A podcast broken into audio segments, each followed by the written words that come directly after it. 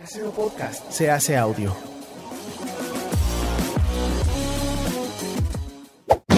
¡Chavos, banda! Este programa es patrocinado por ustedes mismos. Si quieren apoyar nuestro proyecto, lo pueden hacer por medio de Patreon en patreon.com diagonal herejes el podcast.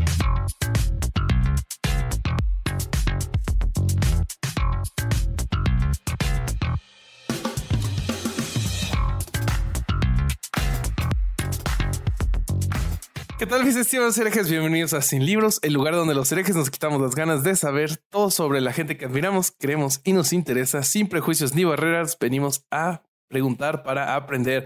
¿Cómo están muchachos? Yo estoy bien contentísimo porque eh, tenemos a una invitadísima de talla internacional que nos encanta y teníamos muchas gracias, muchas ganas de, de platicar con ella.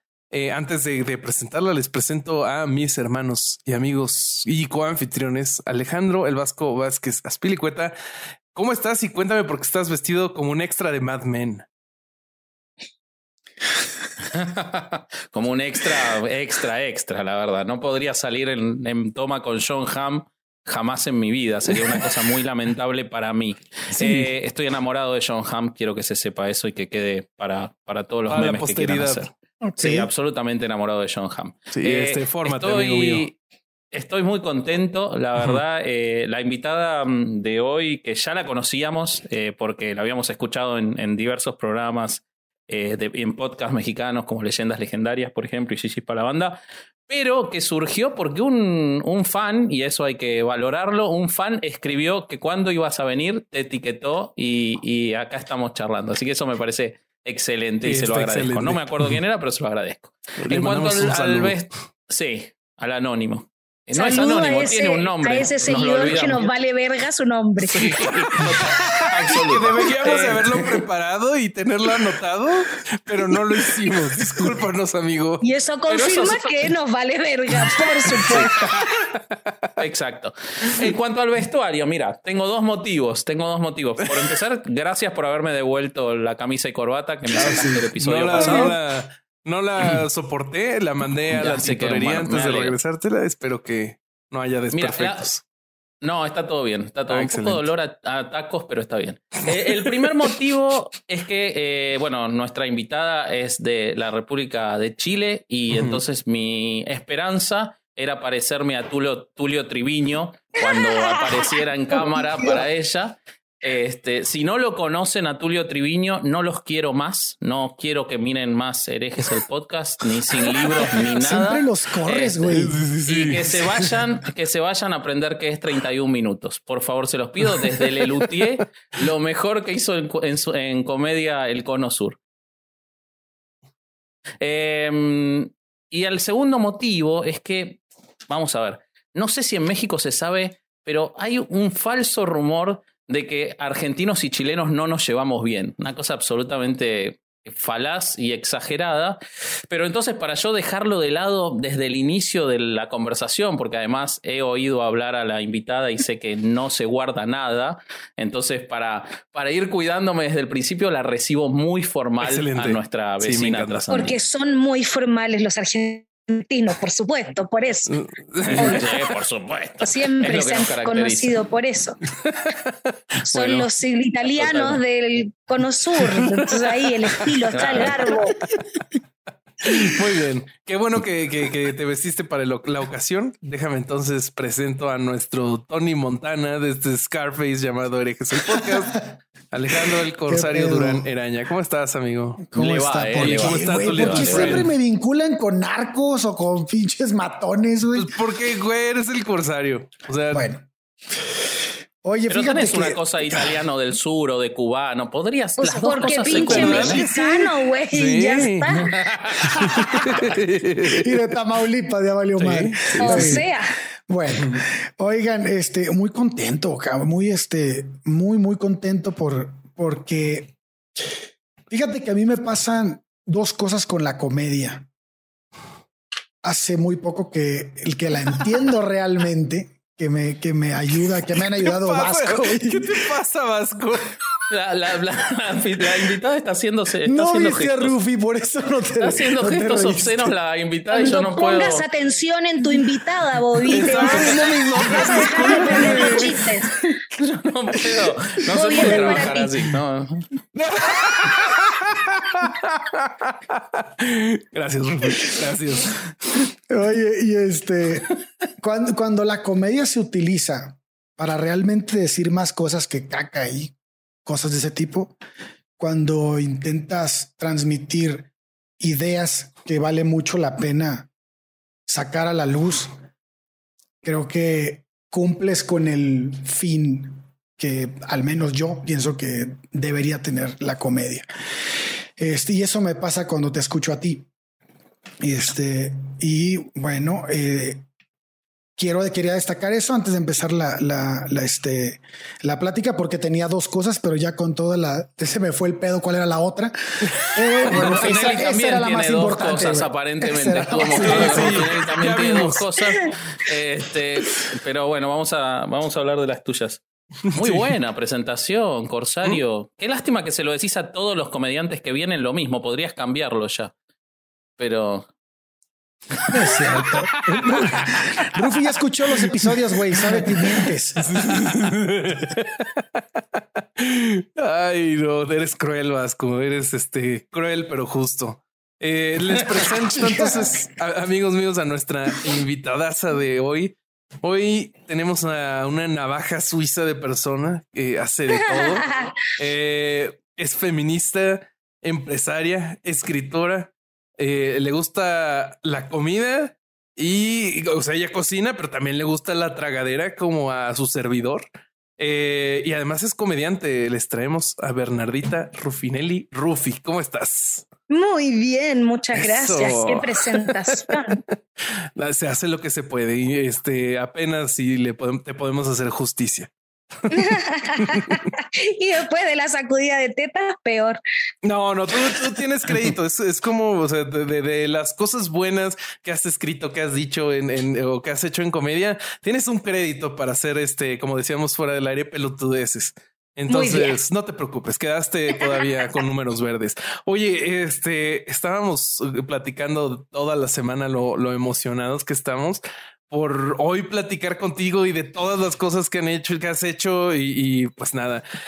Antes que, que de que ya empezarnos a meter a la práctica, nos encantaría saber un poquito como de tu viaje, de cómo llegaste, porque eh, bueno, yo, yo en lo personal, este, eh, viendo de lo que has hecho, pues sé que es que tienes tu blog, que estuviste en columnas eh, que de- sobre la cocina, pero cómo, cómo llegaste a eso? a- a- siempre viste en el sur de Chile. ¿Cómo- ¿Cómo fue tu viaje? Para llegar hasta dónde? ¿Hasta hacer comedia, por ejemplo? Eh, hacer comedia, hacer activismo, ser este escritora, todo. hacer lo que eres hoy. Uf, y no sé, porque, bueno, lo de escribir, yo aprendí a escribir y en cuanto aprendí a escribir me puse a hacer poesía. Después Wow. terminé en esta mierda loca de hacer Mm. comedia, de hacer publicidad y un montón de cosas, pero yo partí de muy chica escribiendo poesía, escribía cuentos, eh, escribía todo, todo lo escribía, agarraba las servilletas y escribía encima, todo escribía. Eh, después me dediqué al periodismo, estudié periodismo en el sur, soy de Temuco, del sur de. Chile.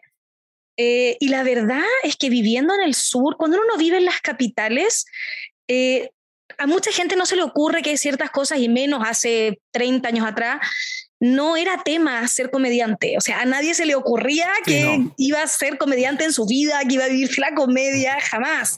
Que iba a ser guionista, pero jamás en la vida. O sea, era- eh, no era algo que fuera tema. Entonces no fue tema. Entonces yo estudié una carrera que era lo más loquillo dentro de lo tradicional, que fue periodismo. Claro. Eh, yo estaba muy en la duda de si estudiar periodismo o teatro. Y creo que una de las decisiones más sabias que tomé a mis 18 años fue pensar en que probablemente si estudiaba eh, periodismo iba a poder hacer teatro, pero si estudiaba teatro nunca iba a poder ejercer el Mm, periodismo. claro. Entonces eh, me decidí por periodismo y finalmente hoy, eh, muchos años después, eh, mezclo todo. y hago de todo, todo lo que he aprendido en todos estos años, ahora lo aplico en todo lo que hago.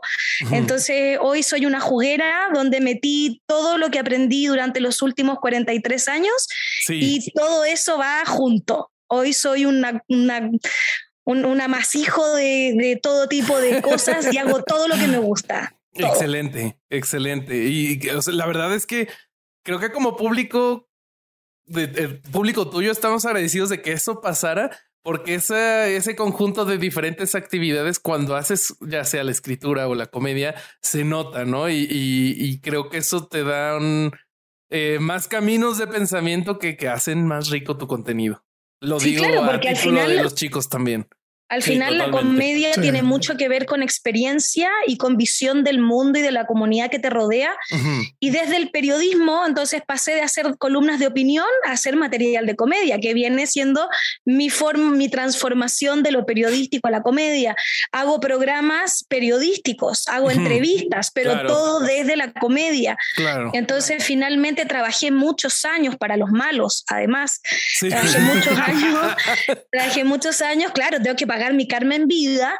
Entonces trabajé muchos años para los malos y toda esa experiencia que reuní trabajando para los malos, hoy día la eh, pongo a disposición de los buenos. Y eso también me parece que, que, es una manera justa de redimirme por haber pecado y haber trabajado para esas transnacionales eh, de, mi vida. Entonces ahora todo ese conocimiento aprendido, ¡pum!, va en beneficio de los que sí lo necesitan. Excelente. Oye, ¿cómo, ¿cómo, te pasó que te diste cuenta que, de que eras graciosa, de que lo que decías cuando intentabas hacer reír funcionaba? Ah, creo que era natural desde chica. Siempre me gustó eh, molestar a la gente, hacer bromas de lo que pasaba. Siempre era la que hacía reír al resto con algo incorrecto de lo que estaba ocurriendo pero así todo nunca pensé en ser comediante. En ser comediante, claro. no, yo era periodista. Y yo escribía mi blog y mi blog era muy cómico. Mi blog era desde la comedia, pero sin tener idea de comedia. era porque es el tono y el estilo en el que siempre me gustó escribir. Claro. Pero, mm, y de claro, y del blog que se hizo muy famoso acá en Chile, fue uno, en su momento, fue uno de los, fue el blog personal más eh, popular de Chile en algún momento. Y más encima yo empecé a hacer el blog cuando los blogs ya venían en picada. Era como, yo siempre llego tarde a todo, llego tarde, llego tarde a todo. Llegué, llegué tarde a la comedia, me habría encantado empezar a hacer comedia a los 20, pero dada mi situación personal, me acerqué a la comedia ya bastante entrado a los 30. Claro, pero no sería tu comedia de hoy, ¿no? Porque la comedia. No, claro, pero habría tenido más tiempo, me habría demorado probablemente menos tiempo en alcanzar el nivel que tengo hoy día. Entonces, probablemente habría tenido a los 30 lo que estoy haciendo hoy a los 40. Entonces soy como esta vieja de mierda que llega tarde a todo, pero entra igual y va igual y hace la cosa con igual. bombo y platillo. pero llegué tarde a los blogs, llegué tarde a los blogs, llegué tarde a la comedia. Estoy llegando tarde a todo, hijo, pero bueno, ahí estoy, dando la pelea. Una señora que da la pelea. pero que la hace de una manera lejos, excelente. lejos. Muchachos, y mientras tanto, tómate. Miseria, no, no señora. ¿Mate? ¿No existe el mate en Chile? Sí, existe, pero no tiene el nivel de, arraigamiento cultural que tiene en Argentina o en Uruguay. Ah, Acá sí hay gente, en el, en el sur más que nada, bien al sur, se, que está más, más cerca de la cultura argentina, es más, más común, pero la verdad es que en el resto de Chile no mucho. Ok, ya, ya, ya, Y es malísimo, así que los entiendo que no lo quieran consumir. ¿Qué pasa? ¿Vamos a tener que pelearnos por eso? Con todos los peruanos para pelearnos, vamos a pelearnos vamos a por pelear el mate. con los peruanos por el pisco y vamos a pelear por la hueá que sea. Esa pelea es para hacer un episodio de herejes directamente. La pelea del pisco es para hacer un episodio de herejes. La denominación de origen del pisco, aquí te lo digo y aquí te lo niego, pero ese fue un robo chileno feroz, del que estoy muy orgullosa, pero que nunca haber sido.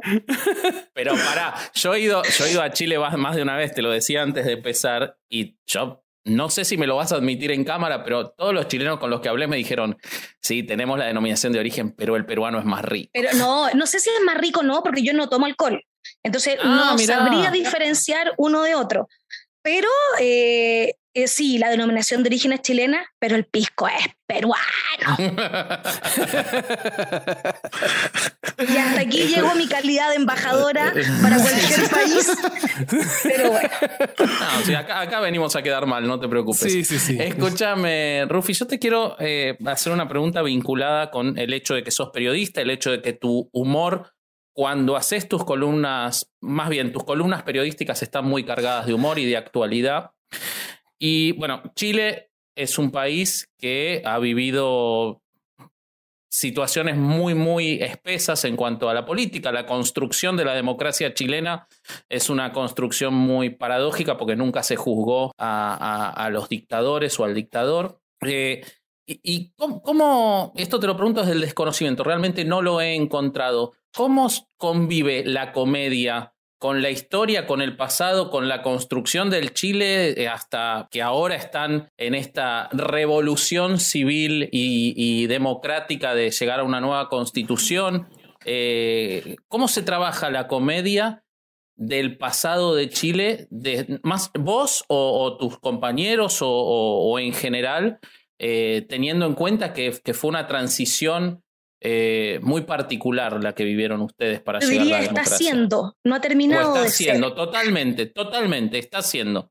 Y dado que está haciendo, es que creo que quienes hoy hacemos comedia, que somos gente que tiene entre, ponte tú, hoy día los, como los más conocidos deben ser entre, 20, entre 25, te diré yo, 30 años y 45, 50, por ahí.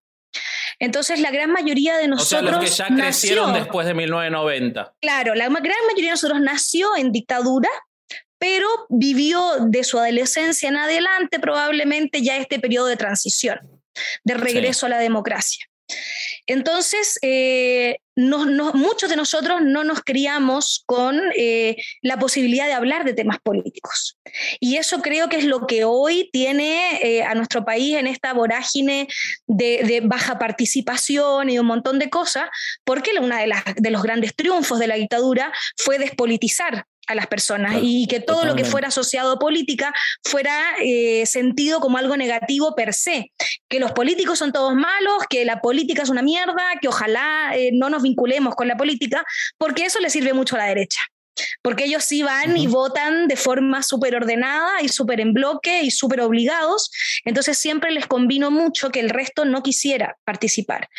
Entonces hoy, después de 40 años, vemos los estragos de eso y por eso es que tuvimos que pegarnos así una cachetada gigantesca de realidad frente eh, a las mentiras que nos vendieron durante los últimos 30, 40 años, que una cosa era nuestra imagen de marca, país maravillosa, pujante, ¿cierto? Éramos los jaguares de Latinoamérica. Sí, el que no era América, la, imagen que nos vendían o que veíamos afuera era como que eran otro lugar distinto Éramos de nosotros. Acá, no, había bananismo. Claro, acá no había bananismo, acá las cosas se hacían bien. Los Chicago Boys, todos nos creímos Chicago Boys y qué sé yo. Y eh, después de 30 años de mentirnos, de exclusivamente que el, el mercado nos diera acceso a crédito, ya creíamos que con eso teníamos todo listo y comprado, que pudiéramos viajar en 85 mil cuotas. Eh, entonces, finalmente eh, nos dimos cuenta que eso era una imagen país que nos habían vendido, pero que finalmente lo que pasaba dentro de nuestro país no se condecía con lo que parecía nuestro país. Y en ese momento se nos cayó el maquillaje, nos fuimos todos a la mierda y viene el estallido social del 2019. Eh, yo pasé el estallido social en México. Es más, ah. fui a marchar con los chilenos residentes en Ciudad de México. Eh, me uní a muchas cosas estando allá porque yo estaba de gira. Entonces eh, fue muy tremendo cuando volví eh, ver en el estado y en la situación país que estábamos. Eh, yo tuve que vivir toda la, primera parte del estallido, las dos primeras semanas del gran estallido, las viví yo estando en México. Eh, ni siquiera podía ver canales de televisión chilenos porque no estaban transmitiendo lo que pasaba en las señales internacionales. no se sabía mucho, la prensa no sabía mucho fuera de Chile lo que pasaba internamente al principio. Hasta yo terminé dando cuñas en Ciudad de México para los medios allá porque nadie sabía bien qué era lo que estaba pasando. Wow. Entonces eh, fue súper fuerte y salí a marchar allá con mis pancartas allá en Ciudad de México. Eh, me preguntaban cuántos chilenos hay residentes. No tengo idea, amigo. Llegué antes de ayer y no tengo nada de información. Pero para ya me darte. puse acá de vocera, ya soy Pero la acá vocera. estoy de vocera porque soy la que habla de corrido y seria. Entonces, eh, entonces tiene, tuvo mucho que ver, creo yo, con una ceguera impuesta desde la política, desde hacernos creer que éramos lo mejor del mundo y darnos cuenta que no lo éramos. Y yo creo que ese, es, Claro. un, ese es Ujú. un proceso que estamos viviendo ahora y la comedia ha tenido un impacto brutal. O sea, eh, creo que hoy está- están siendo para el, el- el estallido, para el cambio de mentalidad, la comedia está haciendo mucho de lo que el rock hizo en los 80. Exacto. Creo que la- la- los comediantes Mm. hoy son un poco esos nuevos rockstar que llevan un discurso que es de, de lucha, que es un discurso que es disruptivo, que tiene que ver con empujar a la sociedad hacia, hacia lugares más dignos. Y creo que, que mucho eh, sentimos que esta cosa que hicieron en los 80 los rockeros, hoy día la están llevando a cabo muchos comediantes y comediantes. Mira, inter- y- Totalmente. Claro. Y yo también Claro. encontré en su momento mucho, quizás en un, un rubro menor, pero sí, sí que lo encontré.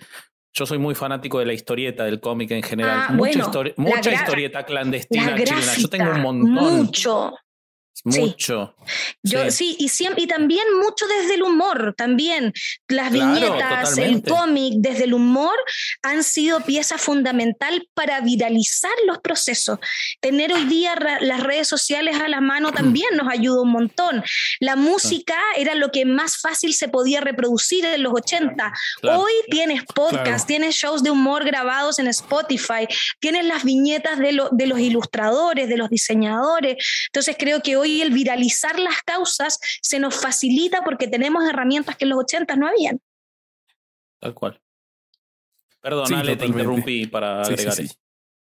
No, no, no, no, está bien, no te preocupes. Este, yo, yo voy a, bueno, este, quiero salirme un poquito, un poquitito del tema. Igual vamos a regresar. Seguramente Vasco va a seguir preguntando cosas de política y ese tipo de cosas que le encantan. Y a mí también, pero no conozco tanto como él. Pero este, Adelante, Corsario, haz tu no es pregunta de música, por Eh, a favor. mí, a mí me gusta mucho, me, me gusta mucho la forma en la que enfrentas tu comedia. Este, la, Claro. y, y por tus bases de escritora, este, tocas temas de una manera que lo que me pasó a mí fue que empecé a escuchar tu, tu trabajo y empecé a escribirlo. Empecé a transcribir muchas cosas de las que tú dices y empecé Porque a no entendías una mierda. No, porque no, porque le quería quitar la comedia. Ah, ok, Quería quitarle la comedia y querías leer lo que estabas poniendo porque eres escritora. Entonces, dentro de las, dentro de varias cosas que, que este, que estuve, que estuve redactando, encontré una que, que me traje y quiero que el público este, escuche esto que, que, que transcribí de tu, de tu comedia. Dice, ahí en este, en este beat estás hablando de burlándote de esta de esta superioridad ficticia, ¿no? De la masculinidad que, que es social, ¿no? Que es eh, en Latinoamérica es pues de, de, de todo, todo, toda América y todo el Sí. mundo tiene esto, pero en América Sí. Latina es todavía más fuerte, ¿no? Y este, y bueno, cuando estás platicando de eso, me doy cuenta cómo estás, este, eh, eh, eh, contando la historia y la gente empieza a reír mucho en este bar. Y de repente, cuando, cuando tú, cuando estás llegando al punto más crítico de tu, de, de tu discurso, las risas se empiezan a apagar. Porque está entrando el, el, el, el tema, no está, estás introduciendo tu punto de vista y tú estás levantando la voz respecto de ciertas cosas. Y luego vienes con un remate y todos se cagan de la risa y todos nos cagamos de la risa los que escuchamos esto. Pero a mí me dejó eso hay muy pocos comediantes que tienen esto, que, que es, te voy a decir, es, te voy a contar un, una, una historia en la que te vas a cagar de la risa, pero adentro de esa historia también te vas a poner pensativo. Eso no lo hace mucha gente. Y, y bueno, quiero que escuchen esto. Dice, Lo, ah, le puse palabras en español porque los, los modismos en- de, de Chile no los va a entender la gente. Ah, Entonces quiero bueno. que- quiero que Perfecto. lo. Me lo mandas después para ocuparlo en los festivales fuera ya tropicalizado. No le puse mucho. Dice, dice, ahí estás, cabrón, cogiéndote a la loca mientras llora. Mientras llora pidiendo perdón. Y te hace sentir grande. Porque te hace sentir bueno. Porque estás siendo bueno con un alma solitaria. Porque esa mujer no está bien. Porque esa mujer necesita ayuda. Porque lo único que esa loca puede tener en su vida es a ti bien cogido. Y eso hace que tú, insignificante Uf. e inseguro, te sientas importante. Porque eso eres capaz, por, por- porque por eso eres capaz de aguantar todo. Porque finalmente te coges a la loca. Porque el que está realmente, porque el que está realmente del carajo eres tú. Entonces, cuando, cuando yo escuché eso y todo el mundo se reía y todo el mundo y las risas se iban apagando al final y luego rematas y se vuelven a reír, dije, no mames, no, no me dio tiempo ni de reír, porque estoy seguro que en esto que te leí, muchísimos, muchísimos hombres nos hemos identificado al menos una vez. Y por eso se ríen. Y por eso se ríen, porque la ¿no? comedia nace de la tragedia y la verdad. No hay más. Así es. Por lo tanto, nos Así vamos es. a reír de algo trágico que pasa o de algo que es cierto. Y cuando lo es. asimilamos como cierto, es que viene la risa. La risa es la confirmación de la premisa. Es la confirmación de que lo que estoy diciendo es cierto. Y yo lo asumo Exacto. como cierto. Y, y a mí me pasó, a mí, a mí me pasó algo distinto contigo. Cuando tú dijiste eso, yo ya no pude reír después de esa parte. Dije, no mames, es verdad. O sea, nosotros, yo me identifiqué. Muchísima gente se identifica con eso. Todo, muchísima gente llega y dice, sí, es que esta vieja está loca, pero Sí. este, pero, pero realmente estás ahí por, por cosas que no comprendes o que, o que tienes tan escondidas, tan arraigadas que no eres capaz de entenderlas. y Ese cuando alguien te las avienta, ese cancionero popular que dice que, que las mujeres estamos todas locas y si tú dices a un hombre, no, es que esta, esta vieja está súper loca, eh, no sé qué, bueno, ¿y por qué estás tú con una mujer que está loca? ¿Por qué aceptas tú estar con una mujer que tú dices que está loca? Entonces, finalmente, eh, tiene que ver con una enfermedad social y tiene que ver Claro. con que estás ahí porque te hace sentir que eres especial, que eres único, que eres lo que sea. Por lo tanto, el que está más cagado de la cabeza eres tú, más que esa mujer al que ya- la llegué a llamar loca. Porque si está tan Sí. loca, entonces, ¿para qué mierda sigues con ella? Claro. Así es, así es. Claro, Entonces, el- todo esto que te digo, hasta donde me este, traté de aterrizar lo que, lo que está tu comedia en ese punto, veo que sigues muchísimo esta, esta, este camino, ¿no? Este discurso y me encanta. Y lo que te quiero preguntar es con base en eso. Es, si tiene, si, si tu comedia este, tiene esos tintes siempre, ¿cuándo, ¿cuándo decides tú empezar a, cuándo decides tú este discurso? ¿Cuándo dices, yo voy a hablar de esto, yo voy a llevarle al público esto y lo voy a hacer cagarse de la risa de cómo, de cómo estamos y qué tan mal estamos? ¿Cómo llegaste a ese punto? Creo que no fue nunca una decisión. Creo ¿Mm? que se dio de manera natural. Creo que nunca opté por ese camino. Creo que el camino por el que uno puede, que los caminos que tenemos los comediantes para optar eh, no son tantos, no son tan diversos. Creo que yo por lo menos los separo en dos. En algún minuto hay una bifurcación así como de la vida que uno tiene que tomar esa decisión. Que es, por un lado, hacer comedia mainstream, hacer comedia súper transversal para que le guste a la mayor Mm. cantidad de gente posible y el éxito venga de la masividad. O tomar el camino de hacer la comedia que yo quiero hacer con los temas que yo quiero hacer, de la manera en que yo quiero hacerlas y que venga a verla la gente a la cual le haga sentido, le guste, le parezca que hay una propuesta. Y esa es una decisión que toma cada comediante ambas son válidas. Yo tomé la segunda, evidentemente, por lo tanto tengo claridad de que mi público nunca va a ser supermasivo, que nunca voy a estar en esos espacios de cientos de miles de personas y qué sé yo, porque mi comedia creo es un gusto adquirido, tiene que ver con mi forma de pensar, con mi forma de ver el mundo. Una de las pocas gracias que tiene el stand-up comedy frente a otros tipos de humor es que es comedia de autor. Por lo tanto, tú tienes que ser capaz de saber después de un show de esa persona qué es lo que esa persona opina del mundo que lo rodea y de la comunidad donde vive. Por lo tanto, si, eh, si mi opinión de esa comunidad es la que tengo y la quiero plantear de la manera que tengo, tengo también criterio de realidad y sé que no me van a invitar a un montón de lugares Hmm. donde preferirían que hable de tener mascotas o de sacarse un moco en el semáforo o de un montón de cosas que pueden ser muy graciosas, pero que no nos afectan en nuestra vida cotidiana. Yo soy una mina que quiere afectar y te quiero hacer sentir cierta molestia, porque siento que la comedia que no raspa los cachos de alguien no es comedia, son relaciones públicas. Y yo no estoy aquí para hacer relaciones públicas. Creo que hay, hay cosas mucho más interesantes que ser famoso. Totalmente. Creo que hay cosas mucho más interesantes que que te sigan cientos de miles de personas.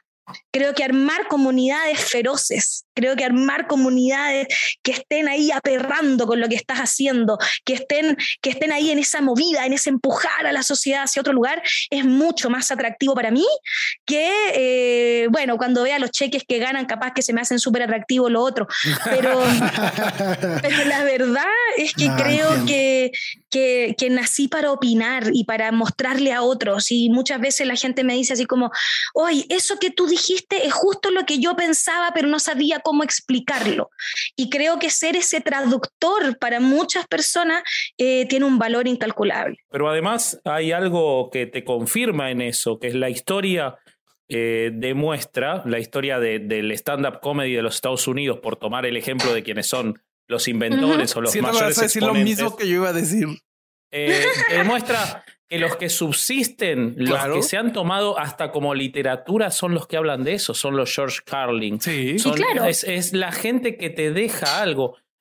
En- a lo largo de, la historia de la comedia de los Estados Unidos ha habido miles de comediantes muy graciosos de comedia física, pero que hoy han perdido esa vigencia porque no dejaron algo que puede ser leído más allá de la comedia, como bien, como bien dice Alejandro, ¿no? Me parece que eso... Claro, pero, pero como es una opción y yo creo en la, en la libertad de cada quien de hacer la vida que quiera y tomar los caminos que se le antoje, entonces eh, entiendo cuando la gente me pregunta y me dice, ay, ¿tú por qué no vas al Festival de Viña? Que acá por lo menos es un, es un validador social muy Claro. importante de tu comedia.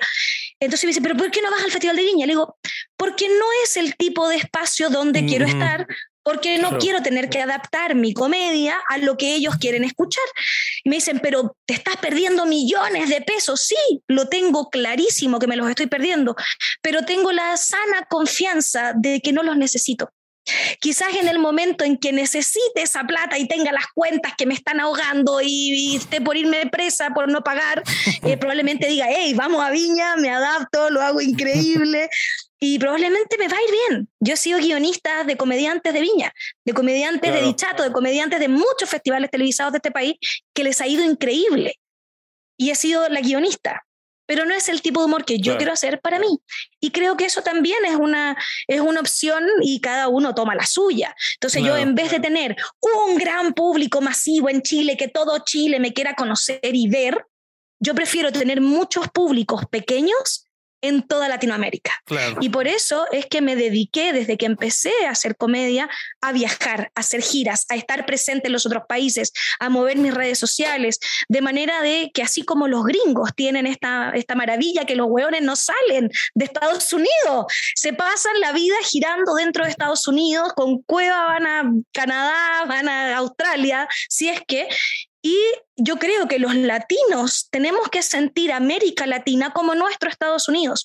Cada uno de nuestros es muy chico. Todos tienen tope, o sea, y, hacer pequeñas, para mí, hacer pequeñas comunidades poderosas y, y, comprometidas con las causas que a mí me gustan, me parece mucho más atractivo hacer eso que ser súper mega conocida en Chile creo que con el público que he logrado tener un poco en México, en Colombia, en Uruguay, eh, en Perú, que voy mucho también, eso para mí es mucho más satisfactorio porque creo que un movimiento continental es mucho más poderoso que lo que yo pueda hacer siendo súper mega famosa en mi cagón país. Creo que también podemos ver el ejemplo perfecto de esto justo que acabas de decir en la legalización del aborto, ¿no? Como eh, hace bien poquito todos los países se fueron juntando de a poquito en, en Latinoamérica y, se ha avanzado muchísimo. Entonces sí, sí veo, veo perfectamente bueno, lógico. Nosotros vemos aquí lo que hacen, lo que han hecho las compañeras argentinas y es una bomba, es una cosa enorme. Y ahí estamos nosotras queriendo ir para allá también y de alguna manera agarrando de la mano a las compañeras mexicanas que les costó más, les costó llegar, pero aquí están, hay unas pocas y esas pocas, vamos arriba y, ir apoyando a las compañeras peruanas donde hay un machismo feroz, arraigadísimo culturalmente. Entonces empezar a juntarse con esas otras, de esos otros países, y ir a mostrar que no solo esto pasa aquí, sino que pasa aquí y en la quebrada del aquí. Entonces, eh, es muy bonito ver cómo nos podemos juntar entre comediantas, cómo podemos hacer fuerza común y cómo podemos acompañar a nuestras propias comunidades a mover esos límites y a, y a pasarnos hacia el lado claro de la fuerza. Sí, claro. Sí. Sí, y, justo es lo que dices, que no es solo de comedia, es este en activismo, en, en todo. Y, y, que las fronteras que tenemos en Latinoamérica, pues son como muy imaginarias. En realidad, culturalmente nos parecemos un montón. Muy, muy parecidos, muy parecidos. Y lo que no es tan parecido son cosas que podemos trabajar sin ningún problema. Entonces, o nos podemos reír de ellas. Partiendo porque tenemos el mismo idioma. Nosotros lo hablamos horrible, pero le juro que es el mismo idioma. Entonces, les prometo que no es un dialecto, que es el mismo idioma. Y, y de hecho, eso me ha servido mucho también para poder salir. Yo soy de las pocas comediantes chilenas que sale de mucho de gira, que ha ido a festivales internacionales y qué sé yo, y muchas veces me dicen, es porque, ni siquiera es porque sea tan buena, sino que es porque a la única chilena que se le entiende lo que habla. Entonces, me dedico mucho a, eso, a que me entiendan, a poder adaptar mi material lo suficiente y, y hablar y abrir la boca, básicamente, que es lo que los chilenos no estamos muy acostumbrados a hacer. Oye, ¿cómo te ha ido adaptando tu, tu comedia, que pues es hecha en Chile, obviamente, a, otros lugares de Latinoamérica? ¿Te han afectado mucho la, la diversidad cultural? La verdad eh, que no, la verdad que no, porque como desde, desde que partí, partí pensando en que esto lo voy a mostrar en muchos lugares, entonces hay, hay bits de comedia que tengo pensados que esto, esto sirva para cualquier lado. Entonces hay cosas que hago en Chile que jamás voy a hacer fuera porque sé que son muy localistas, pero hay un montón de cosas. ¿Ah?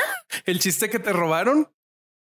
¿Cuál de todos? Ah, hubo uno que contaste en Shishis para la banda que que este que lo hizo un comediante en una región que no iba a funcionar. Ah, claro que sí, claro, lo hizo en el extremo sur y esto tenía que ver con eh, los paseos de fin de año de las escuelas, que acá en, el, en, en, la zona central o incluso un poquito antes del sur se va mucho a lugares con piscina y, parque, digamos. Y resulta que todo estaba basado en eso, en esa experiencia. y resulta mm, que los del extremo sur están cagados de frío y no han ido nunca a la oficina. Entonces no le funciona nada, menos mal, porque eso se llama karma y me robó mi chiste, que era hermoso. Y, Estoy muy feliz de su fracaso. sí, sí, sí. Qué lindo. Qué lindo es cuando los malos fracasan. Sí, siempre. Eh, ¿no, ¿No pensás que, que, la cuestión latinoamericana, en la cual yo estoy totalmente de acuerdo que es un objetivo, sobre todo desde lo cultural, y, creo que si hay algo que ha tenido de bueno las redes sociales y todo esto es que podamos conocernos mucho más? Sí. Pero ¿no sentís que hoy todavía es un objetivo eh, a apuntar y no una realidad? Yo siento que todavía hay mucha gente muy preparada a poner las defensas para separar entre los países latinoamericanos sí, porque creo que todo al final, al final todo tiene que ver con el ego. Y, creo que parte de madurar y de crecer, y por eso agradezco hacer comedia ahora de grande, es, es tirar el ego a un lado, eh, muchas veces, siendo uno muy ególatra, muy egocéntrico, quienes trabajamos en esto, tenemos un ego desatado. Entonces hay que hacer un, doble trabajo para poder dejar ese ego de lado eh, en virtud de cosas más grandes que uno. Y al final tiene que ver con eso. Yo voy a estar por, por proponer y por impulsar muchas causas que vayan más allá de mí misma, porque me parece que la trascendencia que tiene eso es mucho más importante que mis seguidores, es mucho más importante que mi vida, que lo que yo gano, que lo que sea. O sea, si me hubiese enfocado en yo brillar, probablemente yo podría estar brillando increíble hoy día, porque tengo el talento y porque lo sé hacer pero mi decisión es crear cosas colectivas, es crear movilización de gente, es crear reflexión también y que nos riamos y nos matemos de risa. Pero creo que hay objetivos que van más allá de mi propia carrera si lo decimos así. Y, en eso yo estoy súper satisfecha con lo que he hecho hasta ahora. Me siento sumamente exitosa eh, en lo que he hecho porque el éxito tiene que ver no con una definición eh, transversal, el éxito tiene que ver con lo que cada uno siente, ¿cierto? Que es lo que, le, que, es exitoso. Y para mí el éxito tiene que ver con hacer lo que quiero, con quién quiero, cuándo quiero y a la hora que quiero. Y eso hoy lo tengo con lo, que, con lo que estoy haciendo. ¿Qué más le puedo pedir al universo? Claro, Totalmente. Este, a mí me parece que mm, sí, este, no tienes esas masas como dices de, de, gente, pero porque todavía vas, siento que es, pasa como los, como la música. Hace rato dijiste, este, los músicos de los ochentas tenían esto, ¿no? De que este cante estas canciones de este reclamando, ¿no? De, protesta y todo esto, que lo vimos también en los 70 y en los 60 también vimos, pero en los 80 fue algo, el, glam rock fue algo muy fuerte. Este, ahora, los comediantes de ahora parecen ser eso que dices, ¿no? Es, es esa, esa voz que, que impulsa. Pero yo creo que aquí te va a pasar porque en verdad que eres muy graciosa, va a pasar como esos grupos de, de rock que tocaban muy complicado y que decías, güey, qué música tan difícil usan. No, no, no, no tocan reggaetón y pegan en todas las fiestas, sino que, sino que le meten más Queen, ¿no? Y Queen explotó.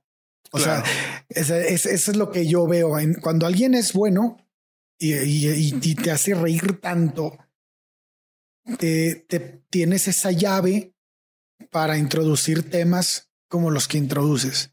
Y bueno, espero que a mis 70, cuando me esté cagando encima en los pañales, sea una comediante de culto y me dé para pagar el asilo. Puede ser, puede ser. George Carlin, viejo, viejo, empezó a. Este, realmente nos transmitió muchísimas cosas buenísimas. Este.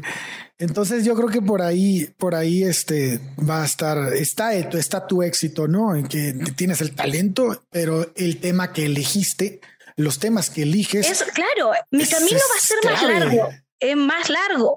Y es lo que yo digo, si hubiese elegido hacer, ¿cierto?, canciones de sacarse los mocos en el semáforo, probablemente hoy sería viral y me estaría presentando con Franco Escamilla. Pero como no decidí tomar ese camino, ¿cierto? Entonces yo sé que voy a llegar probablemente a los mismos espacios o no, tampoco es mi objetivo, pero podría llegar es solo más larga la vuelta. Me estoy dando un trayecto que es más largo porque es más difícil. Pasaste por herejes el podcast. Sí, claro. te, te paras. Sí, es larguísimo. Eso, fue es larguísimo este camino. Eso se fue este pueblo. Sí, sí, sí, sí. sí, Es, un, es un pueblo donde solo hay luna. puebleando. Sí, sí, sí. Y herejes el camino de es como me fui a hacer la, la, ruta exótica. Me fui a hacer. Entonces, entonces, claro, aparte, yo me gusta meterme en las patas de los caballos y me gusta tocar temas de mierda que la gente no quiere que toque. Entonces yo le comentaba a Vasco, yo tengo un show de comedia anual que se llama Comedia Hereje y se hace en el Viernes Santo de cada año y son solo comediantes hablando, eh, haciendo chistes de dioses y religiones. Entonces tú comprenderás tú comprenderás que después de eso, teniendo la población católica que tenemos en Chile, en Perú, en México, por supuesto que el mainstream está muy lejos de lo que estoy buscando. Entonces, si me gusta meterme en esos temas, no puedo esperar ser esa estrella rutilante a los dos años de comedia porque es más la gente que te odia que la que te quiere. Entonces, eh, pero a mí me gusta eso, o sea, a mí me, complace cuando hago eso y veo que se le retuerce la cara a la gente en el público y dice, ¿qué mierda está diciendo? ¿Por qué está haciendo un chiste sobre eso? Entonces, em, me genera sueños eróticos, Cristo. ¿Y qué quieren que le haga? Transparento. Está mamadísimo, la verdad, te entiendo. O sea, te este digo yo, ¿cómo lo hizo ese hombre para tener e, ese, ese pelo metido en la corona de espinas, lleno de sangre y que aún se le vea un pelo estupendo? Debería ser influencer de productos del cabello. Igual es la sangre, y la sangre hace que tengas unos rulos. Este, Hijo de su puta madre, esas calugas que tiene aquí en la cruz, por eso está semidesnudo, porque está mamadísimo. Y ese perfil, y ese perfil italiano en Medio Oriente, eso me parece un milagro. No, una preciosura. O sea, el, Cristo de Sefirelli eh, es más guapo que yo y esa weá ya es muy difícil. Oye, Rufi, justo sobre este. Sobre este, el cómo has seguido tu, tu propio camino, porque el, el, disfrute que a ti te trae. Eh, y, y, pues como muchos comediantes le apuntan al mainstream y a lo transversal, eh, a mí me parece de como, como un forastero que el, el buscar el éxito por medio de la comedia creo que es la receta para generar a una persona amargada y fea. ay, eh, sí. a mí me han dicho comediantes, me dicen, ay, no sé, yo estoy aquí para que todos me quieran. Yo quiero que con mis chistes todos me quieran. Y yo digo, ok, bueno, esa es tu parada, evidentemente no es la mía. Yo al contrario, estoy buscando que ojalá se enojen un poquito, que ojalá eh, algo les remueva, digan, no, esta chucha de su madre. A la gente intelectualmente, claro. Claro, a mí me gusta molestar, me gusta incomodar y eso es lo que me produce placer. Y, justo, o sea, yo... Soy un silicio. no, Disfruto que camines incómodo. No hables de tortura de seminario que se enciende durante. no, no hables de esas cosas. Yo me prendo por mi pasado del Opus Dei. Pero me calientan los de derecha Opus Dei. Ojalá supernumerarios. Oh, y que ojalá tú abras la, que abras su billetera y te encuentres como con una postal de Monseñor Escribá de Balaguer. ¡Oh! Me pone. ¡Ay! me pone, te digo. El camino con que lo tiene sexy Bobby. que era escribá, además, ¿no? ¿no? Me no, el, el, clítoris se me hace pretzel, así una cosa, pero La ductilidad de ese clítoris es impresionante. no, no, es que el, el, facho de derecha Opus Dei a mí me calienta. Para cogerlo con odio. Sí, de hecho, de hecho, me lo tiro, me lo tiro, me lo tiro y, y, con, así con fuerza y, que todo le duela y que todo le parezca maravilloso y que sepa, que solito se dé cuenta que soy de izquierda. A mí eso. Igual que difícil. Conseguir en Chile fachos debe ser re difícil, no debe ser cogido nada. Trabajé con ellos toda mi vida, así que ahora los tengo ahí a la orden. Y me conocieron cuando era más joven, todavía estaba absolutamente cogible. Así que esos sueños eróticos deben ser una preciosura. No nos hagas opinar sobre eso, por favor, no nos hagas decir guaranadas. Sueñan conmigo desnuda, con las tetas golpeándome la cara y yo pateando lacrimógenas, así pa, pa.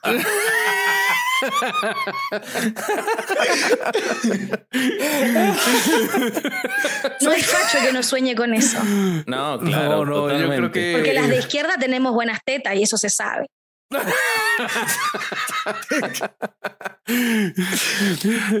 ya, no me acuerdo que quería preguntar. Escúchame, yo te quiero hacer una pregunta que ya no, no hay forma de que caiga después de esto porque va un tema serio. Así que, mira, estabas hablando de tu. ¿Me vas a preguntar si las feministas hacemos sexo oral? Sí, el mejor del mundo, mi amor. No, no, no, no, no necesito preguntar eso, ya lo sé. Este, escúchame una cosa. Ah, bueno, tú eh, lo sabes porque tu mujer es feminista. Debes saber que somos las mejores mamadoras del mundo. no voy a opinar sobre mi mujer. Pinche putiza que le van a meter a Vasco. Ay, pero, pero me encanta que lo hayas dicho. Escuchame una cosa. Hablabas, hablabas de tus causas, de tus convicciones, y yo estuve viendo en los últimos días en, en tus redes sociales que estuviste subiendo algunas imágenes este, de hace unos años en la India en Haití, que ahora el lamentable terremoto nuevamente destruyendo y en el marco político en el que están hace 400 años, pero en el que están ahora encima. Em, pero lo que me llamó la atención era que en las dos contabas que tu militancia en esos lugares o tu actividad social era ir a enseñar a contar historias. ¿Podés contar un poco de eso? Porque me, me, llamó muchísimo la atención. Ya de por sí que estés en ah, esos lugares y podés contar un poco, pero ¿qué hacías? Sí, sí, eh, a, ver, a India he ido tres veces eh, a trabajar, efectivamente, y, por una beca en la universidad hace muchos años atrás. Yo pertenezco a la Fundación Melton, que es una fundación para el desarrollo de líderes en la globalidad. Y eh, gracias a eso, yo estuve cuatro años becada por la fundación. Una vez al año me tocaba ir a un simposio internacional de la fundación con todos los becarios y me tocó ir a India, uno de esos a encontrarme con estos otros becarios y a trabajar en liderazgos desde las comunidades locales para un trabajo global. Esto hace 20 años. Eh, después fui miembro del directorio de esa fundación, por lo tanto también eh, tuve que volver a, volver a viajar gracias a eso. Y eh, el último viaje que hice a India fue efectivamente porque me fui de voluntaria por la misma fundación. Me fui de voluntaria a hacer talleres de storytelling, de contar historias. Mm. Y esto significa que entreno gente para que pueda, de sus experiencias, de su eh, vida, ¿cierto? Poder contar historias, cómo narrarlas, cómo fotografiarlas, cómo hacer fotografía documental de esos espacios. Y después que hice esa en India, entonces me invitaron a que fuera a hacer lo mismo, pero Haití con los voluntarios de América Solidaria, que es una ONG que trabaja en eh, espacios de riesgo, en distintos tipos de proyectos. Y ellos estaban en Haití, eh, con varios proyectos, de hecho fui a conocer todos los proyectos que estaban en, en, Puerto Príncipe, y la idea era que yo pudiera entrenar a los voluntarios, porque claramente las ONG no tienen, no tienen plata para poder pagar grandes campañas publicitarias, ni tienen muchos recursos, lo invierten en los proyectos más que en la publicidad. Entonces mi misión era ayudar a que cada uno de esos voluntarios que estaban en esos proyectos pudieran ser ellos agentes publicitarios de lo que hacían. Entonces poder contar sus historias, poder contar de sus proyectos, poder fotografiar los espacios donde estaban, lo que hacían y de de esa manera también poder recaudar más fondos para esos mismos proyectos. Entonces esto tiene que ver con cómo eh, le mostramos al mundo lo que hacemos y de qué manera y cómo eso beneficia a esas comunidades donde nosotros nos encontramos. Y eso lo hice en India y lo hice también en, en Haití, lo hice también en Chile para los eh, voluntarios de América Solidaria que estaban en Chile. Mm, y, eso, y he estado siempre vinculada al trabajo social. Estuve haciendo clases dos años en la cárcel de mujeres de Victoria, a una hora de Temuco, cuando vivía allá. Estuve haciéndoles clases de literatura, estado, estuve haciendo clases de cocina, estuve haciendo clases de bailes eh, latinoamericanos, lo que queráis, te hago, te digo, soy un equipo. y todo, eh, claro, y todo vinculado a, puta, ¿qué hacemos para que esta mierda de mundo en el que vivimos de pronto no sea tan mierda para los que es más mierda? Porque nosotros estamos aquí, tenemos internet, estamos en un podcast, estamos desde el privilegio. Totalmente. Pero no nos hace mal quedarnos en el privilegio estancados. Entonces tenemos que ayudar a que otros, bueno, que otros también puedan venir y ser privilegiados como uno. No seamos egoístas. Entonces dedico al menos una parte de mi tiempo y de mis neuronas a aportar en proyectos que creo que le hacen un poco de bien al mundo. ¿Y viste los resultados? Porque soy muy mala reciclando. Tengo que pagar mi karma por otro lado. yo, sí, sí, sí. Uno no puede ser vegano y reciclar. No, es mucho. O sea, sí, no. Yo te uso ropa de cuero con todas mis ganas y como carne que es un lujo. Entonces, bueno, tengo que aportar por otro lado. Sí, sí, sí, sí, sí, sí, totalmente.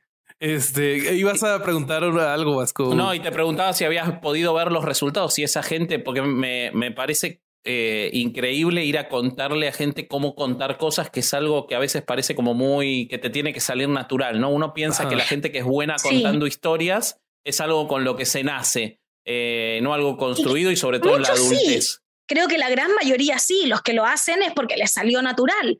Pero resulta que acá hay un montón de gente que estudió cosas nada que ver con contar historias, que se entrenó en cosas nada que ver con esto y que no tiene por qué saber tampoco. Que es lo mismo que la gente que hace talleres de stand-up. La gente que toma mis talleres de stand-up es gente que eh, es médico, es arquitecto, eh, trabaja en el camión de la basura o lo que sea y no tiene ningún entrenamiento en esto. Entonces, lo que fui a hacer yo a esos lugares eh, en India fui a hacerlo para niñas de escuelas rurales y en Haití lo fui a hacer para voluntarios y en Chile también de América Solidaria. Pero la finalidad al final es la misma, que gente que no tiene idea de cómo se hace, cómo se podría hacer, se le prenda una chispita por ahí en algún lado y lo pueda hacer de manera más confiada, de mejor manera y más efectiva. Y se puede. No todos van a ser Santana tocando la guitarra, pero pueden tocar guitarra en un asado y funcionar. Muy bien. Qué bueno, qué interesante. Sí, claro. ¿Ale? Sí, este, en, en sabemos las problemáticas que hay así en, en, los países latinoamericanos respecto del machismo que está, en, está mm. que, que está en la sociedad, ¿no? Que ya lo traemos en nuestras tradiciones, en nuestra cultura.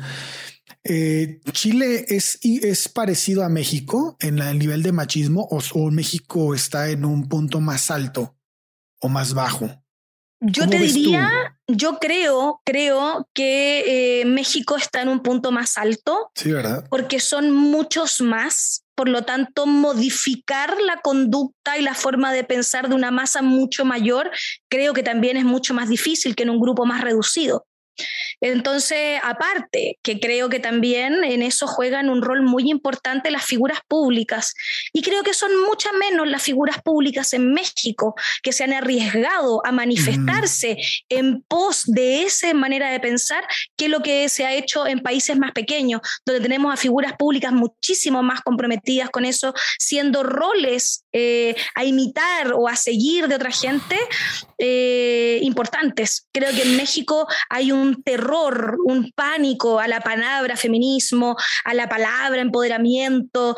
Eh, entonces creo que mientras no se pierda, y eso solo se va a perder cuando se visibilice.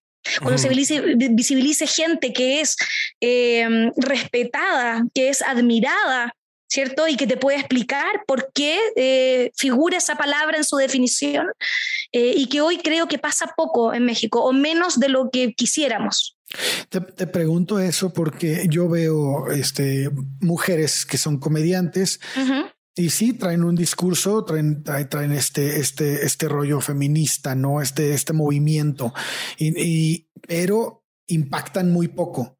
Veo que son muy atacadas, veo que son muy silenciadas.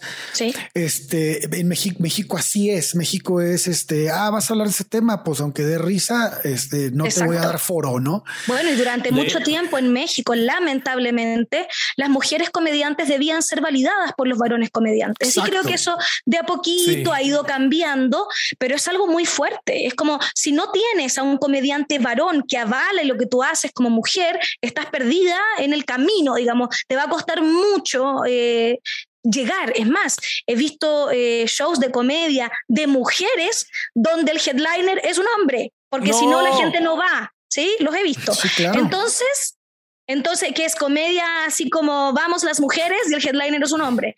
O, el, o, el, o el principal promotor de ese grupo tiene que ser un hombre aunque no se suba al escenario. Presenta, Tiene que haber un aval, un aval masculino. Y eso es muy violento, muy violento. Sí, yo le comentaba, le comentaba a, a Rufi que cuando estaba escuchando para preparar para la entrevista, en una entrevista en, en México, eh, la presentaban como feminista, pero no tanto, no es una cosa terrible en su comedia, su Como para que no me odiaran así. Y yo digo, no, si soy feminista, está bien. No es un insulto. Claro.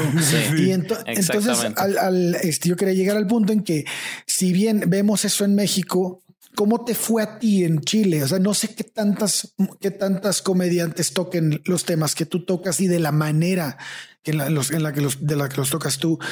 Este, al menos en México no, no he visto a alguien hablar de esa manera, así tan contundente en ese, en ese, tipo de, de temas. Este, ¿cómo te fue a ti en Chile? ¿Cómo fue? ¿Cómo fue? Y, luego cuando entraste al público de Chile, ¿cómo fue tu llegada a México con esos temas? Ya nos dijiste que, que allá en, en, este, en Ciudad Juárez te fue, te fue bien.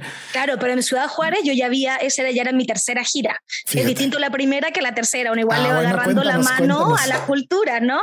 Claro. Y, y bueno, la verdad es que yo como empecé escribiendo mi blog, cuando yo empecé, y, eran las mismas ideas, digamos, las del blog, sin incluso que yo ocupara el término feminista, porque aún yo ni siquiera me consideraba feminista, pero mis temas eran tocados desde una perspectiva absolutamente feminista, desde las, desde las mujeres en el poder, digamos, y una mujer con poder es algo eh, raro en esa época. Yo ponte tú que este blog lo escribí hace 15 años. Entonces, eh, como yo ya tenía mi público del blog, entonces la gente que empezó a ir a verme a mis shows, eh, yo hice el blog mucho antes de ser eh, comedia. Entonces, cuando ya tenía ese público, arrastraba ese público como de mi vida pasada. Entonces, cuando me empezaron a ir a ver a los shows, no les parecía raro porque era la gente que ya venía leyendo mi blog. Por lo tanto, no fue tan, tan impactante como de pronto que es esta niña hablando de estas cosas. Em, entonces creo que nunca, nunca lo encontré tan, nunca fue tan loco. Ahora, era porque era tan famoso mi blog, porque tocaba las cosas desde puntos de vista que no eran comunes. Claro. Y no eran comunes porque hoy somos mucho menos machistas que lo que éramos hace 15 años. Entonces, por eso es que la gente que eh, se, se, volvió loca con el blog, es más, se corrieron rumores de que el blog lo escribió un hombre y yo era la fachada. no, no, así de machista todo. Y me decían, no, porque es imposible. No puede ser tan bueno porque lo escribe una mujer. Sí, exacto. No, no, es que una, una, mujer jamás tocaría los temas como los toca ella. Este es un hombre que escribe y ella es como, como si tuviese un ghostwriter, una cosa así. No. Qué triste. Sí, para, para, poder entender la psique de los hombres solo podía ser hombre. Entonces eh, era muy divertido eso. O sea, era muy violento y era muy menospreciador que me lo dijeran. Seguramente. Pero no deja de causarme risa que hayan pensado que tenía que ser un hombre porque una mujer no puede decir las cosas como las dice ella. Claro. Entonces eso era muy gracioso. Y después, claro, cuando me fui de gira a México, eh, fui primero probando, probando de a poquito. Eh, partía con temas como más simplecitos y después ya me iba, me iba arrancando con cosas un poquito a ver hasta dónde me aguanta el público, porque eso es lo que hace todo comediante arriba del escenario. Y yo difiero en eso de muchos comediantes, en que muchos comediantes dicen, yo voy, hago mi material y al que le gusta bien y al que no, que se vaya a la mierda yo en eso soy mm. bastante radical eh, en decir que no, no es mi estilo.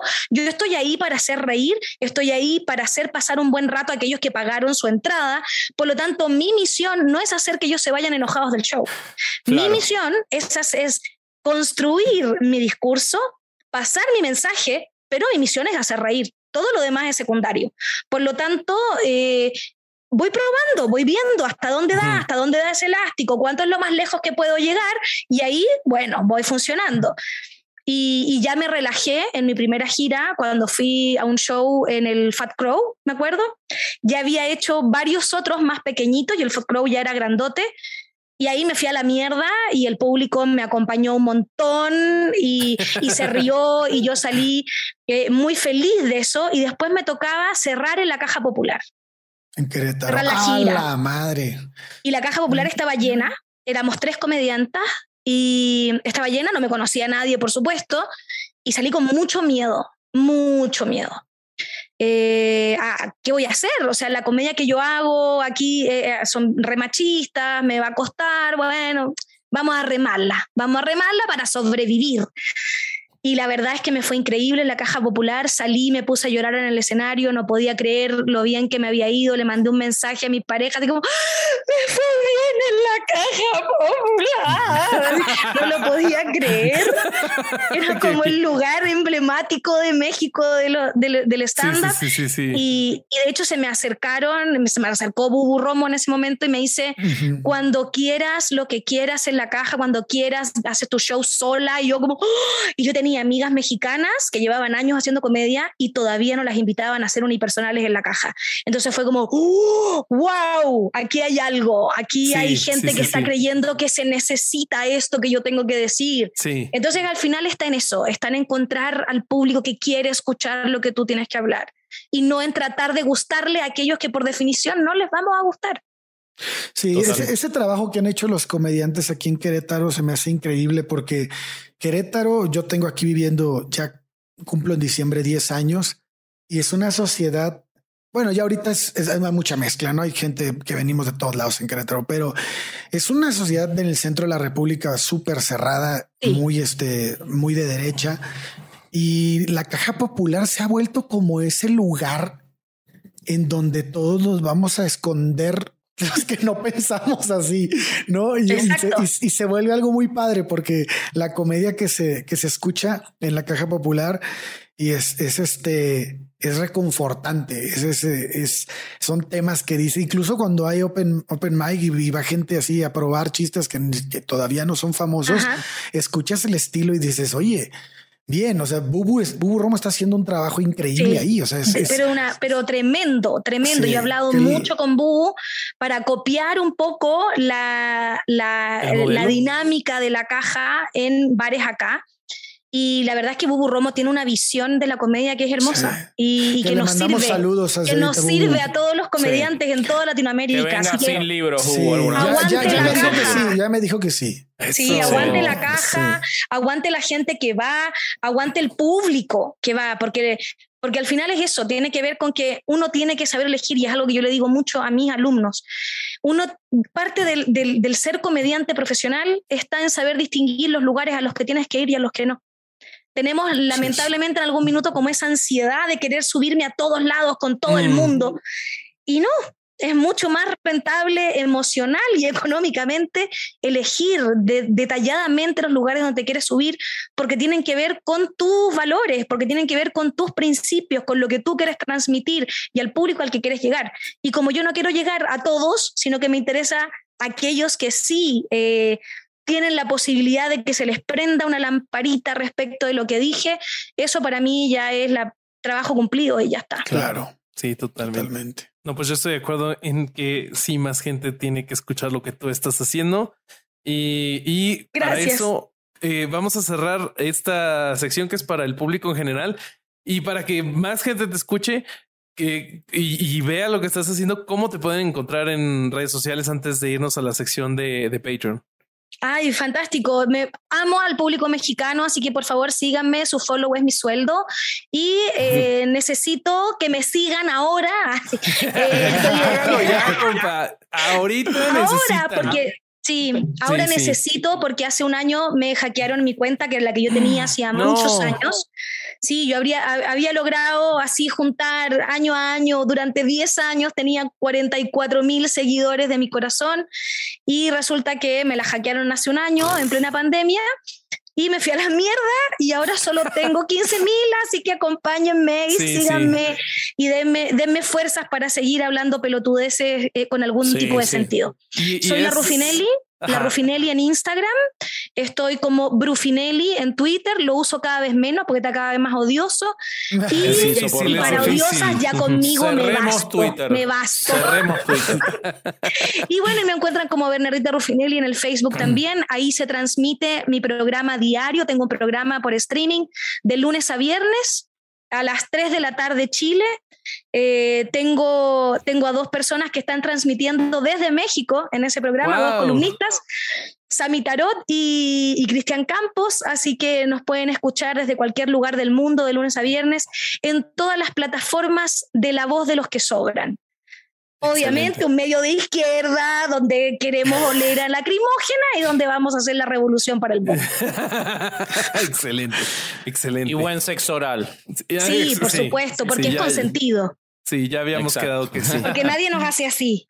Ah, claro, sí, Vamos eso- solas y hasta no el fondo. vale. Ok. La- Hasta que la epiglotis diga basta. La amo.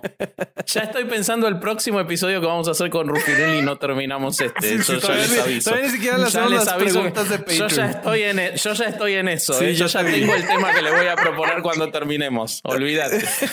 bueno, amigos, vamos a ir a las preguntas de Patreon.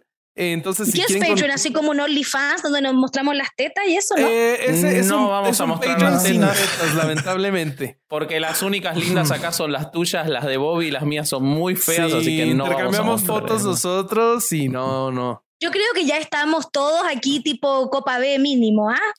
Así, no, Durán no, Durán está mamadísimo. Durán sí, está Sí, Durán está bastante suculento, entonces no. Este, palabras de las fans. Logramos otro miércoles sacar adelante un programa sin haber tocado los libros. Hasta la próxima.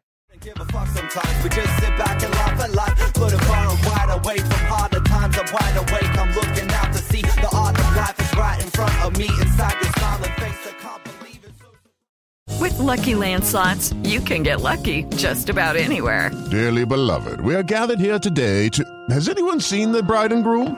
Sorry, sorry, we're here. We were getting lucky in the limo and we lost track of time. No, Lucky Land Casino, with cash prizes that add up quicker than a guest registry. In that case, I pronounce you lucky. Play for free at LuckyLandSlots.com. Daily bonuses are waiting. No purchase necessary. Void where prohibited by law. 18 plus. Terms and conditions apply. See website for details.